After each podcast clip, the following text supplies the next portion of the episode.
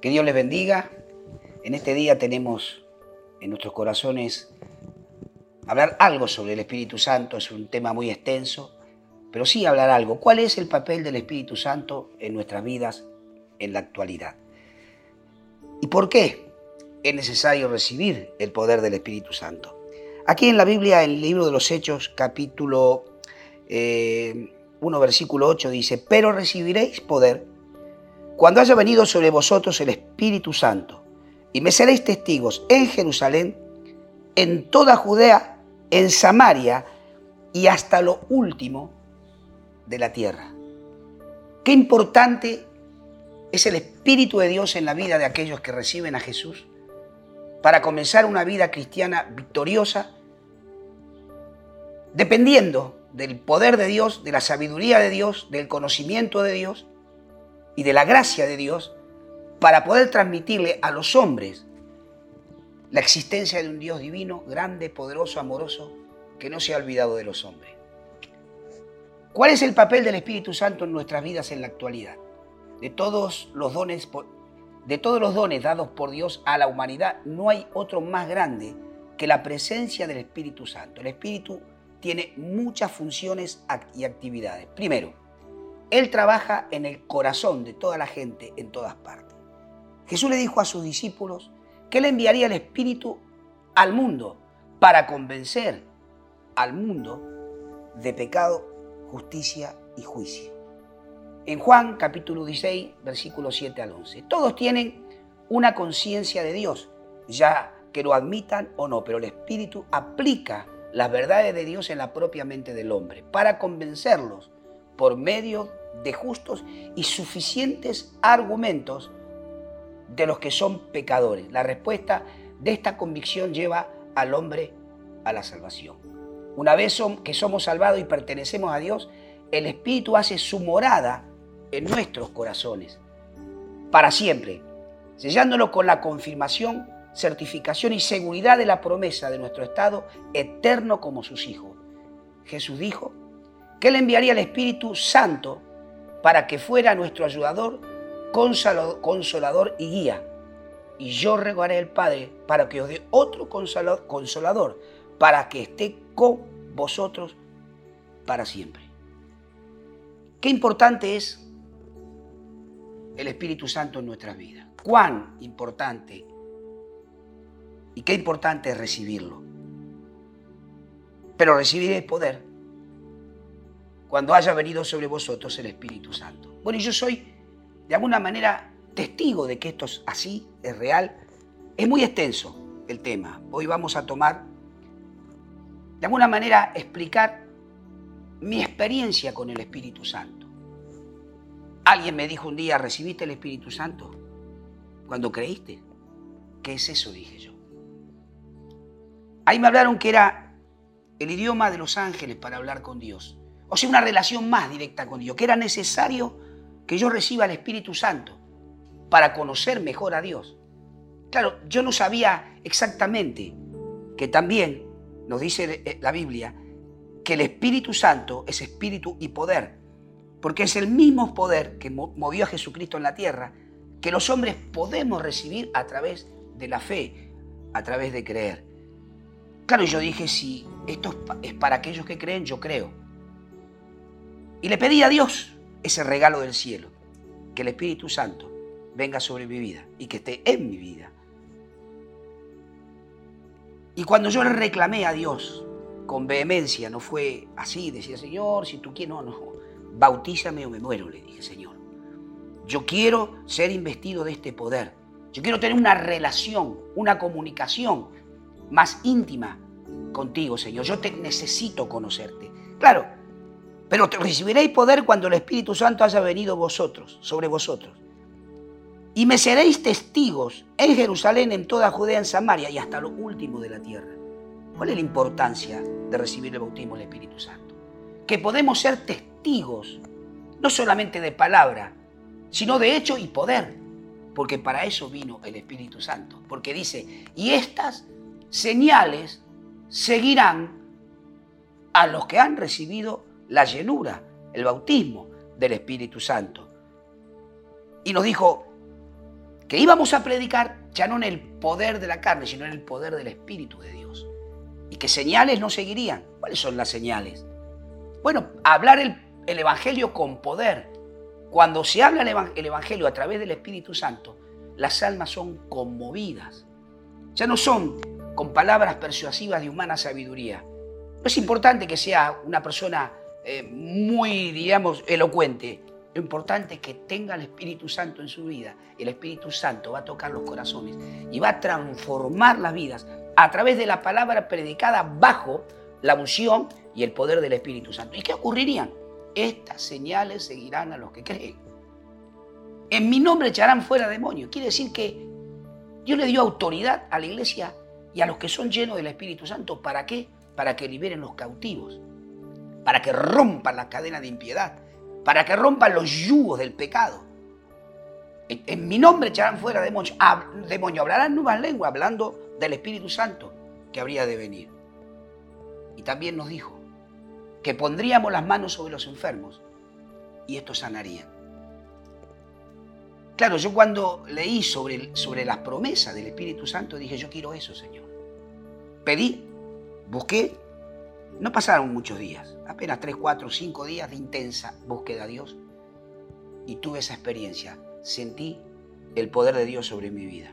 No pude soportarlo de pie, caí fulminado en el piso. Sentía como el poder de Dios corría sobre mí. Cuando en alguna manera me ayudaron porque no estaba solo, estábamos en una reunión y, me contaban qué te pasó. Bueno, yo no podía hablar en mi idioma. Hablaba las lenguas que Dios me había dado en ese momento. Les explicaba, trataba de, explicarles. Pensaba en, castellano, pero hablaba en esas lenguas que tenía. Claro, para aquellos que no entienden esto, dice, ¿qué es eso? Bueno, es el Espíritu Santo, Santo, el Espíritu Santo de Dios, llegando a una vida transformando las vidas. Y no solamente eso, sino que sentí que había algo que había recibido, porque al otro día cuando yo salía a la calle, iba hacia mi trabajo, miraba a la gente y comenzaba a llorar, porque Dios me estaba mostrando el dolor, el sufrimiento de esa gente. Esa gente que no lo conocía, esa gente que estaba sufriendo, muchos con mirando el piso, otros con su mirada dura mirando hacia adelante. Pero yo miraba a la gente y veía el dolor y el sufrimiento. El Espíritu Santo me lo estaba mostrando. Y ese día, desde que salí de mi casa hasta que llegué a mi trabajo, no paré de llorar. Y eso fue una constante a partir de ese momento. A tal punto, a tal punto que no mucho tiempo después, ya en la iglesia, ya habíamos fundado una iglesia, nos reunimos un grupo de los convertidos con un pastor y formamos una iglesia. Y sentí la necesidad de realmente poner por obra lo que Jesús nos dijo. Recibiréis poder. ¿Y ese poder qué, qué nos daría? Autoridad para liberar los cautivos, para sanar los enfermos, para predicar el Evangelio. Y yo dije, bueno, en la iglesia estaba el pastor que, había, que, había hecho, se había hecho cargo de la iglesia. Entonces yo digo, me voy a ir al hospital. Pues sentía esa carga por la gente que sufría, esa carga por los enfermos, porque la Biblia dice, pondrán las manos sobre los enfermos y sanarán. Esto es un regalo de Dios para quién? Para el hombre, para la mujer, para aquel que se rinda y le diga, Jesús usa mi vida y vendrá el Espíritu Santo. Y te dará autoridad para qué? Para hacer las mismas obras que Jesús hizo. Eso dice la Biblia, eso nos enseña la Biblia. Y bueno, y me fui al hospital en Quilmes había un hospital. Año corría el año 80, ya finalizando el año 80. Eh, nosotros habíamos aceptado Jesús en el mes de mayo del año 79, que es no mucho tiempo después. Y me voy al hospital de mi ciudad. Claro, cuando llego al hospital, para poder eh, decir, bueno, voy a hablarle a la gente de Jesús y voy a orar por los enfermos. Porque si Jesús me dice que yo tengo que hacer esto, ayudar a la gente, bueno, si Él lo hacía y Él nos dice que lo hagamos nosotros, yo quiero ver cómo funciona, porque realmente yo creía que eso funcionaba como la palabra de Dios nos enseña. Por eso la importancia de leer la Biblia. La Biblia no es un libro cualquiera, es la palabra de Dios.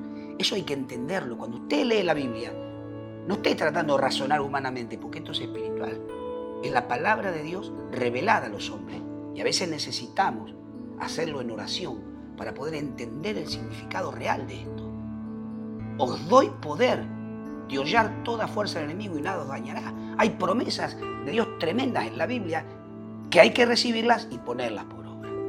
Llego al hospital, pero resulta que no pude entrar, porque corría el año, como les dije, 80, muy cerca del 81, y había guardias, guardias eh, de soldados porque los, hospitales estaban protegidos por, los soldados por ese tiempo, de, tiempo de, problemas de guerrilla y todas esas cosas. Entonces no pude entrar. Claro, me preguntaron ustedes, doctores, este, enfermeros, ¿qué es? Cuando yo dije quiero entrar a, orar por los enfermos. Y yo dije, no, no, no, puedo entrar. Entonces yo me fui a la esquina, recuerdo que estaba con uno de mis hijos más pequeños. Dije, Señor, pero si tú me, ordenas esto, ¿y por qué me van a parar? Digo, yo voy a, yo voy a volver a entrar. Y tú vas a, vas a hacer que no me vean para que yo pueda entrar a orar por los enfermos. Apenas tenía un año de creyente. Hice eso. Volví al hospital. No pasé una guardia, tres guardias. Y ninguno me vio. Pude llegar a un recinto muy grande, como de 40, 50 metros, 40 metros de, de largo y ancho, como 20 de ancho, donde había aproximadamente, pienso yo, entre 20 y 30, 30 camas. o sea, como 15 de un lado y como 15 de otro lado. Claro, cuando yo llego con mi Biblia, los tratados, me acerco a la primera cama, lo primero que la mujer que estaba allí justamente era, no, no había nadie porque no había visitas, no era tiempo de visita, no podía entrar nadie al hospital, solo los enfermeros, los médicos. Y yo entré y cuando me acerco a la primera cama, una, mujer me mira y me dice, yo soy católica, apostólica y romana. Como diciéndome, me vio cara de, cristiano evangélico y pensó que, bueno, que era otra religión, no sé qué es lo que habrá pensado. Y me dio vuelta la cara. Y así sucesivamente, prácticamente nadie me prestó atención ni quiso escuchar. Pero llegué casi al final, o la última cama, había una niña, una niña de unos 12 años, 13 años, que cuando yo me acerqué, comenzó a sonreír. Y vi que como que se le llenaron los ojos de lágrimas. Y yo no entendía por qué. Claro, dije, ¿qué le pasa? ¿Se habrá dado cuenta eh, eh, por qué vengo y qué represento? No, no, era que esa niña hacía como tres o cuatro meses, los familiares la habían dejado en el hospital porque tenía un problema de, inmovilidad en sus piernas, en su, en su, columna, y la dejaron ahí. Y hacía como 30 días que no venía nadie a visitarla. Entonces me vio que alguien venía, se acercaba para hablar con ella y se le comenzaron a llenar los ojos de lágrimas. Lo primero que le dije, Jesús te ama. Y yo vi que ahí, ya ahí pude ver que una lágrima comenzó a rodar por su mejilla y yo vengo a hablarte de ese Jesús que te ama y te quiere ayudar. Y le prediqué y le dije si estaba dispuesta a aceptar a Jesús. Porque ese, ese es el tema. Es necesario para los beneficios de Dios recibir a Dios.